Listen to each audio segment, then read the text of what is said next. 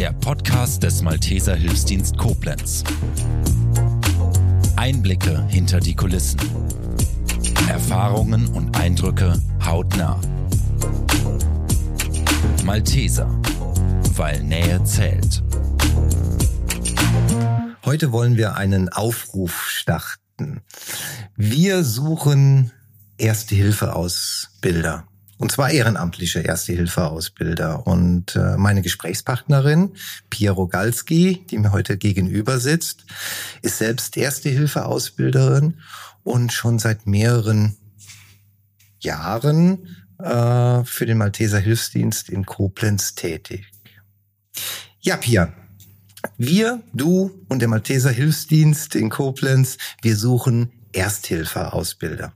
Kannst du uns mal einen kurzen Überblick geben, wie so die Struktur ist, was die Erste-Hilfe-Ausbildung hier in Koblenz angeht? Mm, erstmal hallo, mein Name ist Pia. Ich äh, bin Erste-Hilfe-Ausbilderin seit zehn Jahren tatsächlich schon. Ähm, die Struktur der Malteser beziehungsweise die Struktur der Erste Hilfe bei den Maltesern ist so aufgebaut, dass wir einmal offene Kurse haben, die bei uns an der Unterkunft stattfinden und auch Kurse, die bei den ähm, Kunden direkt stattfinden. Unterschieden werden kann äh, oder können Kurse am Kind oder auch die ganz normalen Grundkurse für Führerschein, für die BG, äh, Helfer vor Ort in den Firmen, gibt es ganz unterschiedliche Interessensgruppen, die sich da bei uns dann auch melden. Das heißt, äh, eure Kunden sind zum einen Einzelpersonen. Du sagst es schon, der äh, Erste-Hilfe-Kurs legitimiert dann auch oder ist die Grundlage dann auch für den Führerschein. Es kommen Kindergärten auf euch zu und die sagen, ja, wir wollen es speziell an Kindern, an kleinen Kindern, äh, Kindern ausbilden äh, lassen. Und es kommen auch Firmen auf euch zu? Genau. Also wir haben ganz, ganz viele Interessenten, wie du schon gesagt hast, Führerscheinanwärter, die das als Grundlage brauchen. Dann einmal zum Beispiel Kindergärten, es können aber auch Lehrerschulen sein, die sich da weiterbilden und auch fortbilden. Und dann die Firmen, die alle einen betrieblichen Ersthelfer haben, die müssen alle zwei Jahre ihre betrieblichen Ersthelfer neu ausbilden beziehungsweise ein Training machen lassen dass sie weiterhin die erste Hilfe vor Ort auf Papier auch erledigen dürfen. Das heißt, ihr bietet das als Inhouse-Schulung an. Ihr fahrt raus in den jeweiligen Betrieb oder in den Kindergarten oder in die äh, Schule, als auch hier äh, in der Ernst-Sachs-Straße dort, wo die Geschäftsstelle der Malteser in Koblenz ist. Genau, das ist äh, richtig so. Wir bieten beides an, das, was der Kunde auch möchte. Gerade Kindergärten machen es gerne vor Ort das mag ich tatsächlich auch ein bisschen lieber bei den Kunden, weil man dann auch schauen kann, was ist eigentlich vor Ort an Material, worauf muss ich geschult oder worauf muss ich schulen und kann auch mit den ähm, Kunden zusammen entscheiden, was wäre jetzt Priorität. Haben Sie Fallbeispiele? Können Sie mir was zeigen, was vielleicht auch schon passiert ist vor Ort?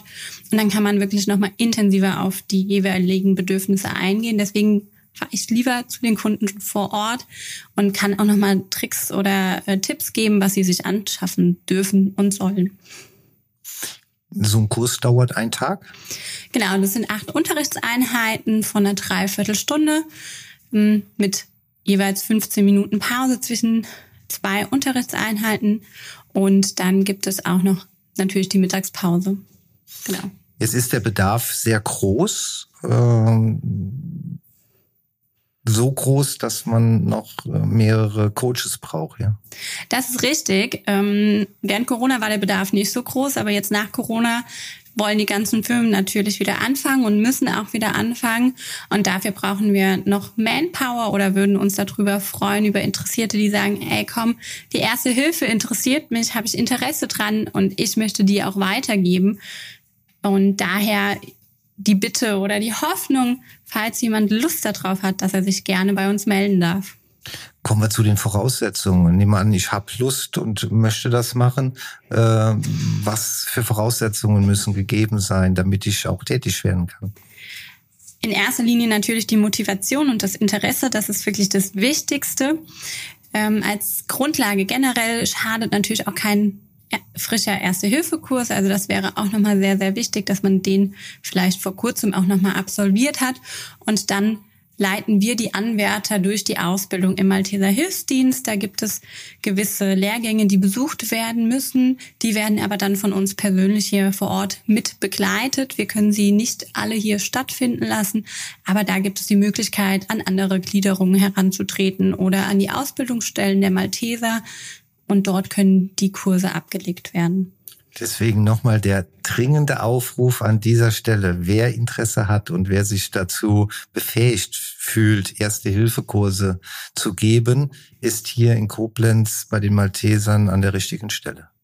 Auf jeden Fall. Wir freuen uns über jeden und freuen uns auch darüber, Sie persönlich kennenzulernen. Das war's mit dieser Folge des Podcasts der Malteser Koblenz. Wir bedanken uns fürs Zuhören und freuen uns, wenn Sie auch das nächste Mal wieder einschalten. Malteser, weil Nähe zählt.